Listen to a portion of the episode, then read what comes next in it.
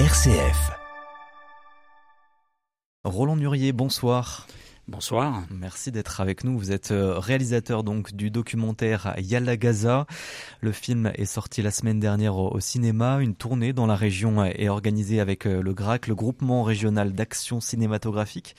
Quand est-ce que vous l'avez tourné? Alors en fait, les images. Que ça résonne aujourd'hui dans l'actualité, bien entendu. C'est pour ça qu'on vous reçoit aussi aujourd'hui. Mais quand est-ce que vous avez tourné toutes ces images? Quand est-ce que vous avez réalisé ce film? Alors le film, il s'est réalisé entre. Alors il y a le moment d'écriture hein, qui dure plusieurs mois, bien sûr. Après, les tournages en Europe se sont étalés sur mi-2021, mi-2022, et les tournages à, à Gaza ont eu lieu entre avril et juin 2021. Et je précise que n'ayant pas pu rentrer à Gaza, j'ai travaillé avec un chef opérateur gazaoui qui s'appelle Yad Alastal, qui est euh, parfaitement francophone puisqu'il a fait ses études de cinéma en France, qui est un ami que je connaissais déjà avant, je connaissais son travail, mmh. et n'ayant pas eu les autorisations à temps pour tourner, moi j'avais commencé à prendre des rendez-vous à Gaza, à échanger avec les gens que je voulais avoir face caméra. Donc Yad, euh, je lui ai dit écoute, je peux pas aller là-bas, il faut que tu prennes le relais tout seul avec ton équipe, et, et ça s'est excessivement bien passé. Il me faisait des repérages qu'il m'envoyait par WhatsApp il me disait est-ce que ça te va ça? Oui, ok. Bah, je dis ok, on y va, notamment pour le fil conducteur des jeunes danseurs et danseuses qui dansent dans le film. Donc moi, je me suis réservé avec mon chef op euh, Jérémy Barré la partie Europe, des interviews qu'on a fait, des séquences qu'on a scénarisées à Paris. On a tourné à Bruxelles, à Londres aussi, et euh, évidemment, j'ai gardé aussi toute la post-production qu'on a faite ici en région. Et, voilà, le résultat, ça a donné effectivement Yala Gaza qui est sorti, comme vous l'avez dit, euh, le 8 novembre. Et vous avez des nouvelles justement de, de, de ce chef op qui est à Gaza en ce moment?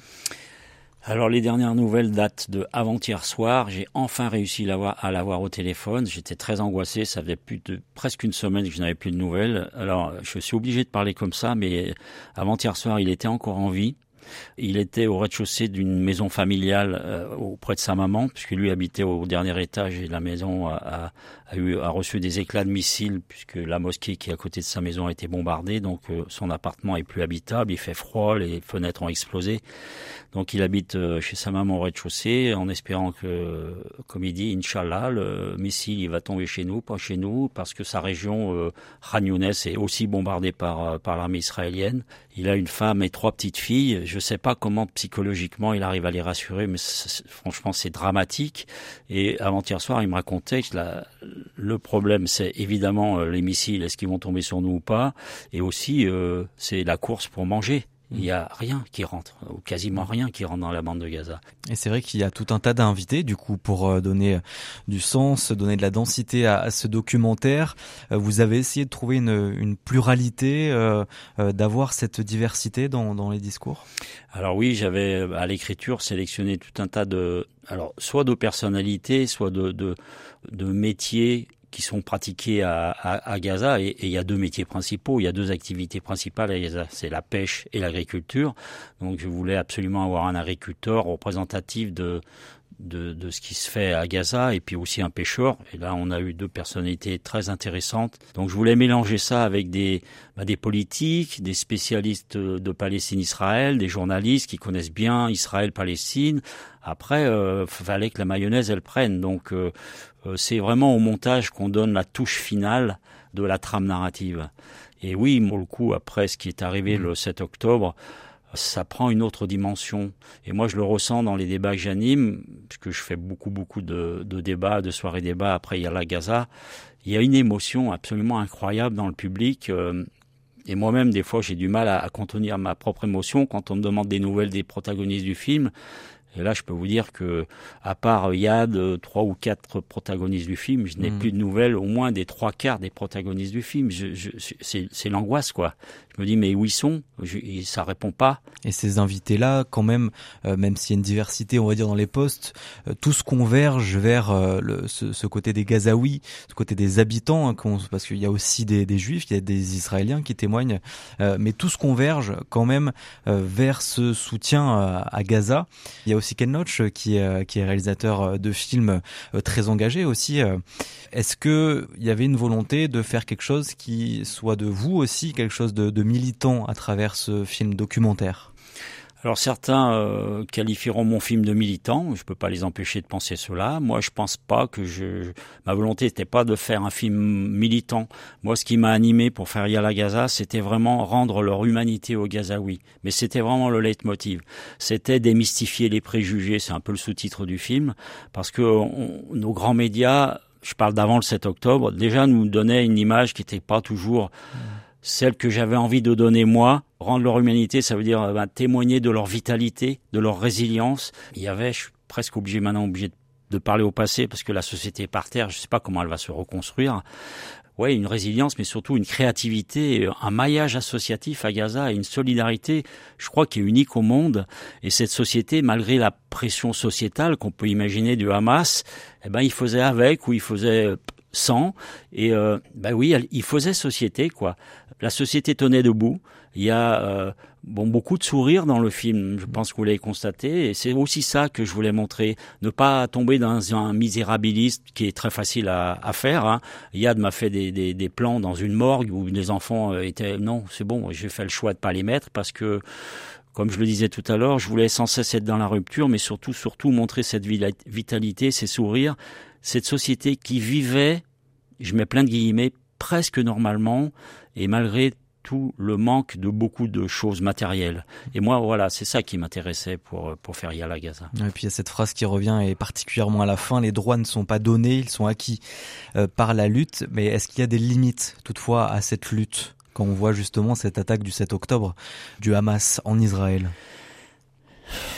c'est compliqué de répondre parce que tu veux pas échapper à la question. Euh, ce que j'ai constaté le 7 octobre, ce qu'a fait le Hamas, c'est absolument insupportable. Euh, c'est crime de guerre. S'attaquer à des civils, c'est carrément ça. On peut pas peut pas rester insensible. Mais d'un autre côté, euh, vous voyez, je pensais que ça allait exploser en Cisjordanie parce que les agressions des colons sont quotidiennes et, sont vraiment de plus en plus violentes vis-à-vis de la population palestinienne des territoires occupés. Et je m'étais dit, mais comment ils supportent ça? Ça va exploser, il va y avoir des attentats. Alors que Gaza, finalement, cette société qui continue de vivre complètement fermée, en plus Israël se, se vantait d'avoir complètement bouclé le territoire. Donc je vois pas bien comment ça aurait...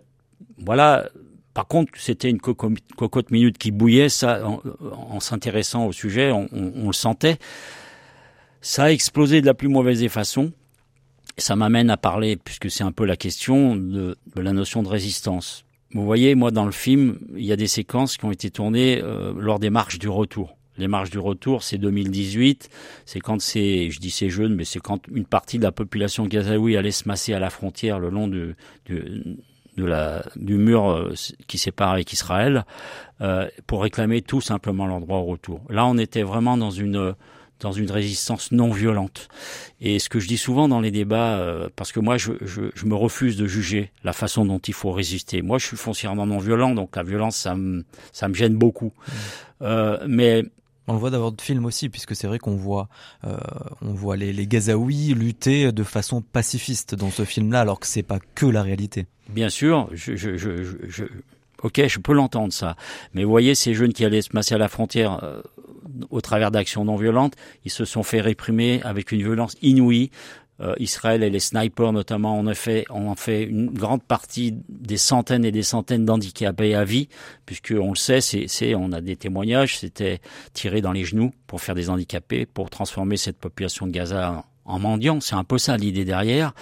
Donc après, bah, il y a de la résistance violente par des groupes, euh, des groupes militaires euh, palestiniens, on, peut les condamner, mais on ne peut les condamner que si au préalable, on a condamné les 17 ans d'enfermement du blocus. C'est pas vraiment surprenant que c'est explosé. On peut le déplorer, la violence avec laquelle a attaqué, a contre-attaqué la résistance du Hamas, on peut la déplorer, on peut la condamner, on peut faire tout ce qu'on veut, mais au préalable, s'il vous plaît, condamnons cet enfermement absolument inhumain d'Israël de, sur ce territoire gazaoui et en violation totale du droit international. Condamnons la colonisation de, de, la Cisjordanie. Je veux dire, si on ne fait pas ça au préalable, on ne peut pas porter un jugement sur sur la façon dont il faut que les Palestiniens résistent. Et moi, je, je m'y refuse, je n'ai pas à donner de leçons là-dessus. On va parler d'un de vos invités justement aussi dans, dans ce documentaire avec Yohan. Bonsoir Monsieur Nurier, merci d'être avec nous ce soir. Allez, dans votre film documentaire, une question est abordée et une problématique est mise en relief dans la, dans la première heure hein, du, du film, le blocus et l'effondrement économique à Gaza. Et pour répondre, et notamment pour développer cette problématique, vous avez donné la parole à un membre du Hamas, Bassem Naïm, ex-ministre de la Santé, mais aussi responsable des relations internationales aujourd'hui pour le Hamas. Un homme à qui les médias ont aussi donné la parole ici en France, notamment nos confrères de BFM TV en octobre dernier. Écoutez. Je réfute catégoriquement votre qualification d'attaque terroriste par rapport à notre acte de défense. En tant que peuple vivant sous occupation, nous avons toujours le droit de nous défendre, de quelque manière que ce soit, y compris par la résistance armée. Question posée donc autour de, l'attaque hein, du Hamas sur euh, Israël et les actes perpétrés par le régime en octobre dernier. Mais évidemment, donner la parole à un homme comme Bassem Naïm peut poser question à la fois, oui, pour BFM, mais aussi pour vous hein, à travers ce film. Alors comment vous êtes-vous positionné par rapport à cette interview Comment s'est-elle construite Et que répondre à celles et ceux qui pourraient ne pas comprendre pourquoi vous avez décidé de donner la parole à un homme comme Bassem Naïm au vu de son statut de membre et de cadre du Hamas? Écoutez, alors déjà le film a été fini en février de cette année. Donc je ne pouvais pas imaginer les événements tels qu'ils se sont déroulés depuis le 7 octobre. Pourquoi j'ai voulu interviewer euh, Bassem Naïm? Parce que c'est un responsable politique d'une organisation qui gère la bande de Gaza. Donc faire un film sur la bande de Gaza sans aller prendre la parole de responsables politiques locaux, ça me semblait un non-sens. En tout cas, moi, je l'assume. Euh, entendre quelqu'un de très cultivé qui vous raconte comment euh, est organisée la société, comment euh, comment est gérée la bande de Gaza avec toutes les difficultés qu'il peut y avoir. Ben, je ne le regrette pas. Je ne regrette pas de l'avoir euh, interviewé comme je ne regrette pas d'avoir interviewé Mariama Boudaka du FPLP et militante féministe à Gaza, qui d'ailleurs, entre parenthèses, très très souvent en désaccord avec les aspects sociétaux euh, souvent imposés par le Hamas, euh, interviewé un, un, membre de l'autorité palestinienne, qu'on a fait à Bruxelles, ben voilà, j'avais un panel assez large de, et un éventail assez large de, oui, de, de, de responsables politiques qui, qui représentent, euh, qui représentent les, les oui, les responsables politiques de, mmh. de palestiniens. Et vous l'avez d'ailleurs euh, projeté à, à l'Assemblée nationale le 9 euh, novembre dernier. Le film s'appelle Yalla Gaza, réalisé donc par Roland Nurier, réalisateur donc de la région lyonnaise. Merci beaucoup d'avoir été avec nous et puis on peut donner des dates pour découvrir ce film. Il y aura euh, des projections à l'occasion donc de cette tournée régionale organisée par le GRAC ce samedi. Ça sera au ciné Feur à Feur dans la Loire dimanche 3 décembre au cinéma Rex euh, du côté de Montbrison dans la Loire. Oui, c'est exact. Et ce soir, je suis à l'Utopia de, pardon, à, au Méliès, pardonnez-moi, au Méliès de Saint-Étienne. Merci beaucoup d'avoir été avec nous, Roland Durier. Merci beaucoup.